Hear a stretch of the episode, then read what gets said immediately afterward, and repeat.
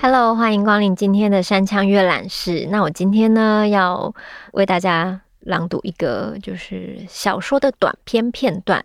那这本书的书名叫《那么热，那么冷》，然后作者是王定国。那在阅读这个就是小说之前呢，是有一个小小的原因的。大家有看过《流麻沟十五号》的话，应该知道我们的燕嗓就是徐丽文。我会称她为学姐啦，就是她也是一个很多才多艺的人。她除了演戏以外呢，她还有担任导演跟编剧。然后呢，徐丽文这一次呢，就在《洞见体》那个王定国小说系列的作品里面，《落英》这个作品呢，她把它改编成剧场的剧本。我待会朗读完原著之后呢，大家如果有兴趣的话呢，也可以去剧场看徐丽文编剧的呃王定国小说系列的《落英》这个作品。然后他们的演出日期呢是五月二十七到五月二十八，这两天里面有三场。那演出地点是在台北表演艺术中心的球剧场，就是在捷运剑潭站对面。然后演员有安元良、吴思伟、梁正群、叶文豪、赵小乔、廖元庆。所以大家如果就是有兴趣的话，可以走进剧团看洞见体的粉丝专业，也可以查看他们的购票资讯。然后如果你有乐听山羌阅览室的听众们，你们就会得到一个小小的福利。然后我们的 Podcast 优惠码是 M。A Y 二七二八，英文字母全部都是大写。然后你在落英系列的活动推广优惠中，你就是输入这个序号，你就可以享购票八八折。好哦，那我们就一起来欣赏，就是呃落英的原著小说。嗯，好，我就是会截取片段，所以可能就是读的时候大家会觉得有一点点跳跃，但是因为这个落英的。小说呢，如果你就是读全部的话，它也是呃思绪是来回的，它的时序不会说就是呃从一开始到最后，它可能会从某一个地方倒叙回去，再倒叙回去。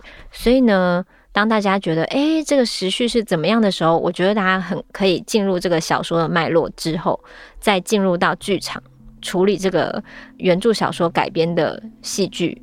会非常的有趣，因为我是小说跟徐丽文的剧本我都看过了，所以我就觉得天哪，可以改编成这样，感觉超有趣。好，那我来念原著小说。好，落英的第六十七页，虽然有着不祥的预感，但我还是极力的压抑着。过了这个弯就好，过了下个弯就会没事的。人生的道路总有几个弯吧。我还不曾见过有人一路直走就能赢得众多的喝彩。没想到最后还是出事了。刚撑过一个弯道，前轮滑过山壁渗下来的水洼时，一路上升的地势忽然陡降，于是车头便像跳水般猛猛地撞上护栏，车体在往外爆冲，墨绿的树影刷过了挡风玻璃，轰轰两声巨响中，几棵树干已经倒在一旁，惊叫声、呐喊声、站立声，我不曾听过有那么多声音同时响起的。而当一阵混乱慢慢归位后，似乎有一种声音不可离去，像奔跑中被遗弃的纸风车。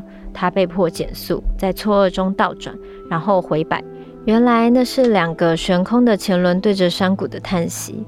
然后一切归入死寂，我的脑海完全空白。倘若还有拥有什么知觉，应该是最后一瞥的眼神吧。为了穿透黑暗的世界。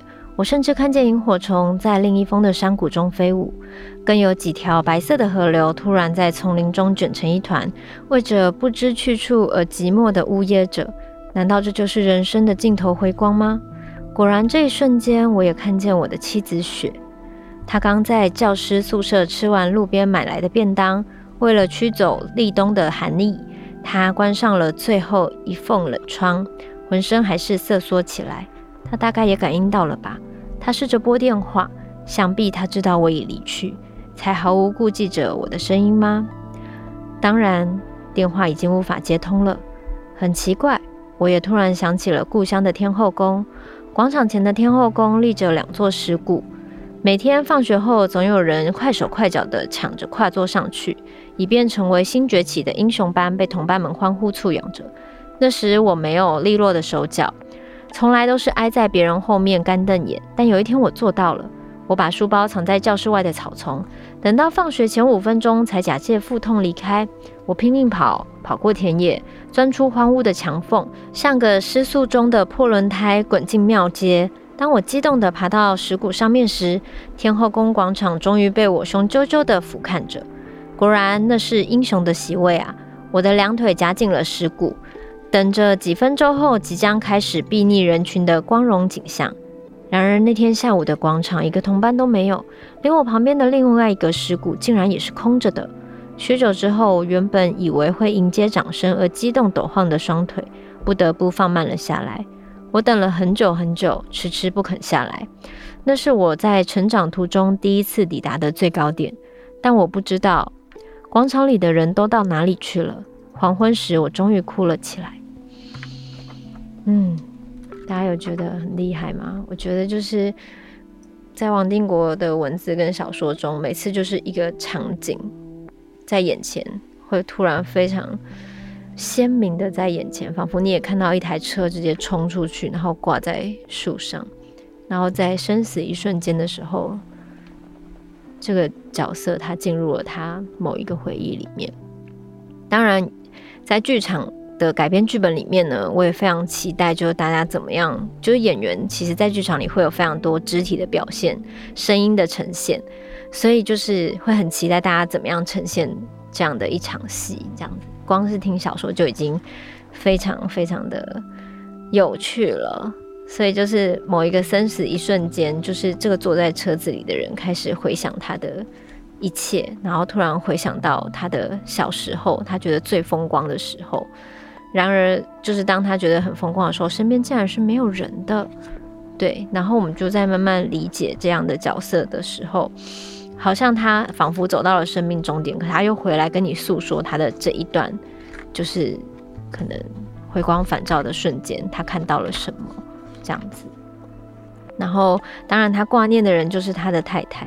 所以就是，呃，也可以慢慢从这个人的话语中，你又可以带出另外一个人。当然，在剧场文本里面会有非常多人一直提到这个很美丽的女子，她叫雪。就是所有的人可能在学生时期都非常的很想靠近她，或是得到她，因为她真的太美了。但是唯一娶了她的这个人。他仿佛在用各种东西隐喻，他仿佛得到了他最想要的。可是，嗯，他怎么好像连一个说话跟分享的对象都没有呢？那我们再来稍稍看一下小说里面形容雪的这部分的文字。好，跳到九十八页，雪的身体，雪的灵魂，如同一只手的双面，都在我身上拥有了。我是这么想的。蜜月旅途中，我还带他住过小镇的夜晚。也特别绕到天后宫拜拜一番。那忽然瞥见在门口的石鼓上，仿佛终于跨上了十来岁的我。而广场上的呼声不绝，玩伴们纷纷露出羡妒的眼神。且我一坐上去就不肯让位了，不能把我超越，那就只好羡慕吧。那些愚蠢的掌声听起来是过时了。下一个战场还等着胜利归来的我呢。在那匆匆一瞥的意识中，雪根本无法体会我心里的细微。她的哀愁一直印在脸上，从新婚之夜起到分手那天都没有消失。曾经鄙视我的老人，十年后为我钦定了梦中的婚姻。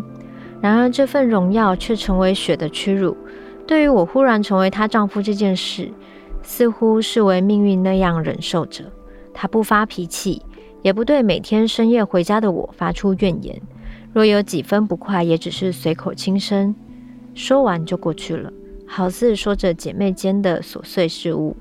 当她后来表达想要重返教职的念头时，脸上也还看不出几分决意。那种冷漠与冷静，仿如与生俱来，仿佛即将远赴殉情的约定，是那么细腻的，那么惆怅地，在打包着离家的衣箱。怎么会这样？我说。你让我害怕。他别开脸，闪出泪光。为了打败别人而活着，你变成这样的人了。下一个目标又是谁？你都想好了吗？有人还在听我说话吗？有人知道这寂寞的荒山还有我这个有话说不完的人吗？然后这个又是其中一段，就是他在来来回回的，呃，想着他的妻子，然后跟同时被悬挂着山上，然后又仿佛就是又回到了他们蜜月旅行的那个时候，然后又再次见到那个石狮子。那因为它的时序会跳来跳去，我只中间把这个就是那个天后宫的这个故事，就是。帮大家稍微串联在一起，但这个小说真的是非常值得一看，大家可以自己去把这个时序的脉络，还有这故事的内容一一梳理开来，然后也可以就是在看完以后，就是进到剧场去看一下我们的燕嗓徐立文，他就是多么有才华的把这个小说呃编排得非常的好，对，非常的期待。好，那我再翻到一百零二页。让我也把天后宫的结尾说完吧。我茫茫然从石鼓爬下来时，天已经黑了，才想起上学前母亲要我回家拜拜的叮嘱。原来这天是中元节，回家后的餐桌也没有开灯。母亲等我吞了第一口白饭，才夺下筷子。她拉着我出门，把我绑在巷口的老树下，让黑暗中的蚁群在裤裆中爬进爬出。每一口锐刺般的叮咬，仿佛在倾注着她的哀戚。我生命中第一次向往的最高点，便是那样崩落下来的。后来，只要梦中出现无人的广场，我几乎都会惊醒过来。每天我准时上下学，多雨的童年淹泡在小小的铁皮屋里，亲眼看见被债主追杀的父亲走到门口才倒下的遗体。直到后来，我也亲眼看着母亲最后一次踩下缝纫机的身影。他的车针忽然静悄悄停在一只别人的袖口上，额上的皱纹连着眼角眯在一起，仿佛沉吟在某个非常隐秘的深处，从此再也没有睁开眼睛。我暗自发誓要爬上人生更高的石谷，应该就是那样的困境中萌生的意志吧。那时我一直深爱着你，不就是我这一生中最大的鼓舞吗？倘若我不想赢，倘若我没有将任何人打败。试问我还能凭靠什么拥有你？当然，你离开我的理由或许就要消失了。我真的放过他啦。你听，他的哭声终于停住了，他的膝盖终于开始往外蠕动了。他因为哭泣而忽然凝聚起来的斗志，看起来真像一副已经把我打败的样子呢。你会害怕听到车子突然坠落的声音吗？我不会害怕，我只是非常非常悲伤。啊天呐，就是一个短篇小说，各个段落都写得非常好的一篇。总之就是，呃，这个小说里的角色呢，就是他最后这个段落在讲的是另外一个在学生时期跟他竞争的一个情敌，这样子。